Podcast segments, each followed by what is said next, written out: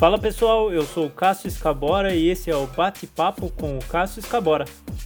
Essa foi a segunda vez que eu falei contra a barragem na tribuna livre da Câmara Municipal de Pedreira. Isso foi em 6 de 5 de 2019. Espero que você curta o discurso. Boa noite, Dr. Jair e todos os demais vereadores. Voltei aqui para falar sobre a barragem de novo e a gente descobriu muito mais coisas que são muito mais complexas e, e complicadas para essa barragem. Eu até vou mudar um pouco o meu discurso, porque eu tinha desenhado um discurso e quando eu cheguei aqui acabei recebendo uma informação que essa informação assim, por um lado eu fiquei triste e por outro eu fiquei mais motivado ainda para lutar. Porque primeiro eu já quero começar falando sobre isso, que é a questão do embargo. Como foi muito bem explicado, ele tinha validade. O embargo, a partir do momento que o prefeito decreta o embargo, quem tinha que entrar na justiça para derrubar esse embargo era o DAI. Não era o prefeito entrar na justiça para fazer valer o embargo. Não existe isso. Ele tem auto-executoriedade, como o Dr. Rafael explicou para gente a respeito do embargo. O que, que a prefeitura devia ter feito? O que, que o executivo devia ter feito? Devia ter lacrado essa obra. Essa obra, agora a gente passou do tempo de lacrar a obra. Agora não tem mais condição. Porque hoje foi derrubado essa questão do embargo. Quer dizer, o embargo já não é mais válido. Agora o embargo não tem validade. Não pode mais lacrar a obra. Era uma das coisas que eu ia comentar hoje, era sobre a lacração da obra. Eu ia pedir apoio dessa casa para que a gente conseguisse lacrar essa obra. Infelizmente, agora a gente já não vai poder mais fazer isso por causa dessa situação. Outra coisa que eu queria destacar, que é uma coisa que até agora ninguém comentou oficialmente aqui nessa casa, que são dois problemas que essa barragem tem. Um, ela está numa área de cisalhamento. O que, que significa isso, essa área de cisalhamento? É uma área de encontro de placa tectônica. E essa área de encontro de placa tectônica, o próprio peso da barragem, que é de 38 milhões de quilos, ele pode ocasionar o rompimento dessa barragem já no primeiro enchimento. E além disso, os primeiros cinco anos são críticos. Isso está no estudo, no, no ETM de Campinas, que é o Exame Técnico Municipal. Que inclusive, Pedreira abriu mão desse exame técnico municipal, porque não tinha corpo técnico. Um absurdo isso. Uma barragem desse tamanho, na cabeça da gente, se alegar que você não tem corpo técnico para você avaliar isso, a prefeitura deveria ter contratado alguém para fazer esse exame técnico. Isso aconteceu lá em 2015. A licença da CETESB saiu depois do prazo. Quando a, a prefeitura abriu mão disso, primeiro que não tem nenhum processo dentro da prefeitura. Vocês fizeram um requerimento aqui, os vereadores, assinado por todos, solicitando o processo a respeito dessa certidão. E veio a resposta, o Dr. Jairo até comentou comigo sábado, né, Dr. Jairo? Que essa resposta veio que não tem nenhum processo referente a isso. Então, ou seja, assinou uma certidão lá, que inclusive é igual a de amparo. Engraçado é isso, né? Quem que escreveu essa certidão, será? Essa certidão é igualzinha de amparo? Como que pode uma coisa dessa? Não tem nenhum processo dentro da prefeitura sobre essa certidão. A certidão foi assinada em, março de 2015. A certidão, a licença da CETESB, a licença prévia, saiu só em agosto de 2016. E essa certidão falava que ela tinha um ano de validade, ou seja, saiu fora do prazo da validade. Gostaria de lembrar tudo que fizeram aqui. Indicação do embargo. Todas as leis foram aprovadas por unanimidade no primeiro e no segundo turno. O prefeito vetou as leis. Depois desse veto das leis, no prazo mínimo possível, votaram a derrubada do veto. Fizeram um requerimento solicitando explicação do desrespeito do embargo. A Câmara também entrou, com uma, entrou dentro da ação pedindo para ser amicus curiae, que é ela poder falar sobre alguma coisa dentro da ação, mesmo ela não sendo parte integrante dessa ação. Fora isso, esse requerimento. Oficialmente, dentro do papel, a Câmara tem contribuído com essa questão da barragem mas a gente precisa de mais. Gostaria de pedir que vocês peçam para os seus eleitores, que os seus eleitores, porque não tem como você falar que uma barragem não começou a construção ainda. Está derrubando mata lá. Quantas obras no Brasil foram paradas? 1577 só no estado de São Paulo. Obras depois de prontas, sem utilidade. Quantas tem no Brasil que acontece isso? Não dá pra gente tomar como fato dado uma barragem que nem começou a construção. Estão derrubando mata. Não dá pra gente tomar como fato consumado. Eu gostaria de pedir para vocês que vocês pedissem aos seus eleitores que também contribuíssem com isso. E a gente precisa do apoio também nas ruas, porque a gente está aí lutando, a gente está dispondo do nosso tempo, mas a gente precisa do apoio de vocês. Gostaria de falar sobre o uso e ocupação do solo.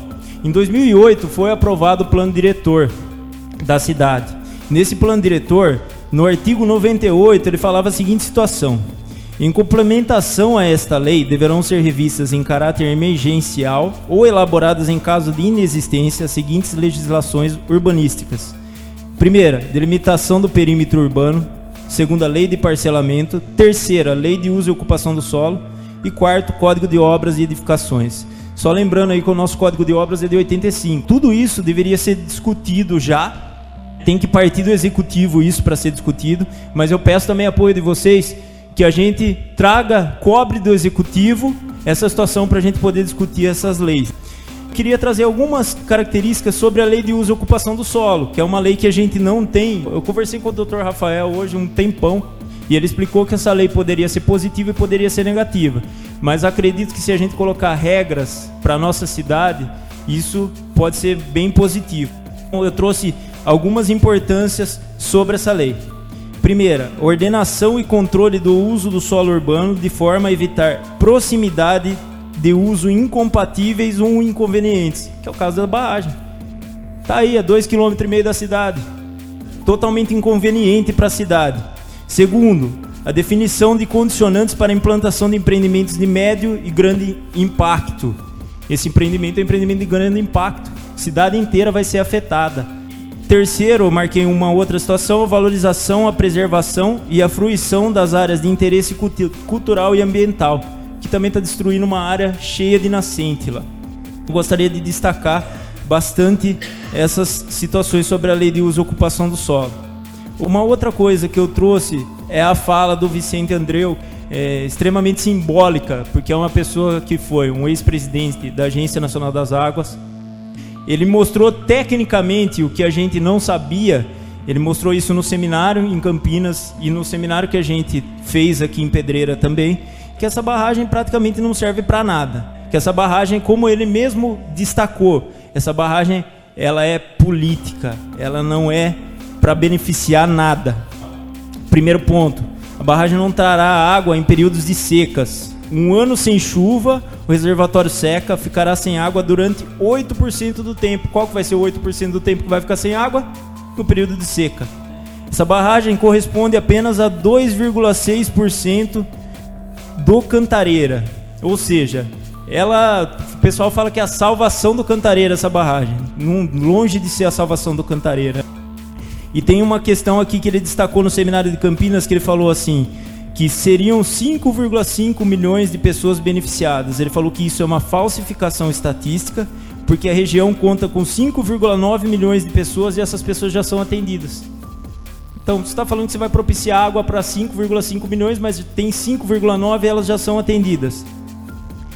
Outra coisa, começar a construção da barragem sem definir se teremos utilidade. Agora que veio o projeto do adutor para justificar a obra.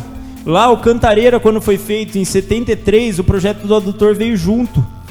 Não existe você falar que você vai fazer uma, um paredão aí cheio de água e não vai ter como locomover essa água. O risco de Campinas ficar sem atendimento de água é de 5,1%. O aceitável é 5% de, de risco. Ou seja, não vai mudar em nada, porque vai diminuir o risco só para 3,3%. No fim, a nova outorga do Cantareira, ela garante no ponto de captação lá em Campinas 10 metros cúbicos 100% do tempo. Ou seja, a própria outorga do Cantareira nova, a mudança das regras, já garante isso e eles não vão precisar de nada mais. O balanço de 2018 referente a 2017, Sabesp, fala que 33 metros cúbicos por segundo para 8,9 milhões de pessoas era o que eles forneciam antes.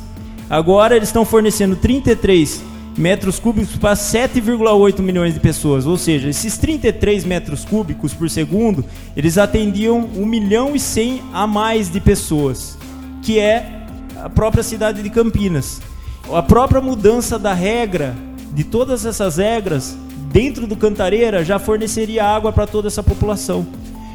Basicamente, qual é a conclusão que o, que o Vicente Andreu chega a partir de todos esses dados técnicos que ele levantou do próprio, do próprio, de todas as coisas que o próprio DAE postou no site deles sobre a barragem.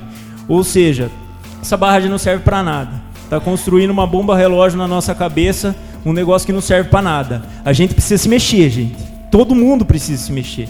Não dá para meia dúzia se mexer, não dá, a gente precisa de todo mundo, a gente precisa de apoio. Ah, vamos falar que a gente é, tá fazendo palanque em cima da questão da barragem. Não importa.